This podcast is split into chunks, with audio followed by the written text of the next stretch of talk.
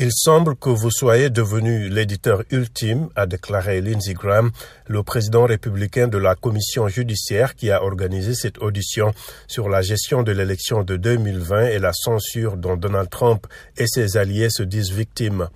Les républicains reprochent aux deux réseaux leur décision de limiter la circulation d'articles du quotidien conservateur New York Post qui assurait fournir des preuves sur une affaire de corruption impliquant le démocrate Joe Biden environ deux semaines avant le scrutin présidentiel.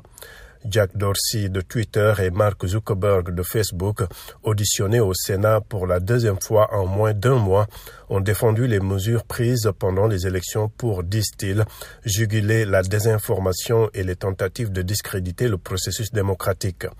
Leurs règles les ont conduits à épingler et freiner la propagation de très nombreux messages de Donald Trump, suivis par près de 89 millions d'utilisateurs sur Twitter. Les sénateurs républicains et démocrates sont d'accord sur la nécessité de réformer une loi qui empêche les poursuites judiciaires liées au contenu publié par des tiers sur les plateformes sociales.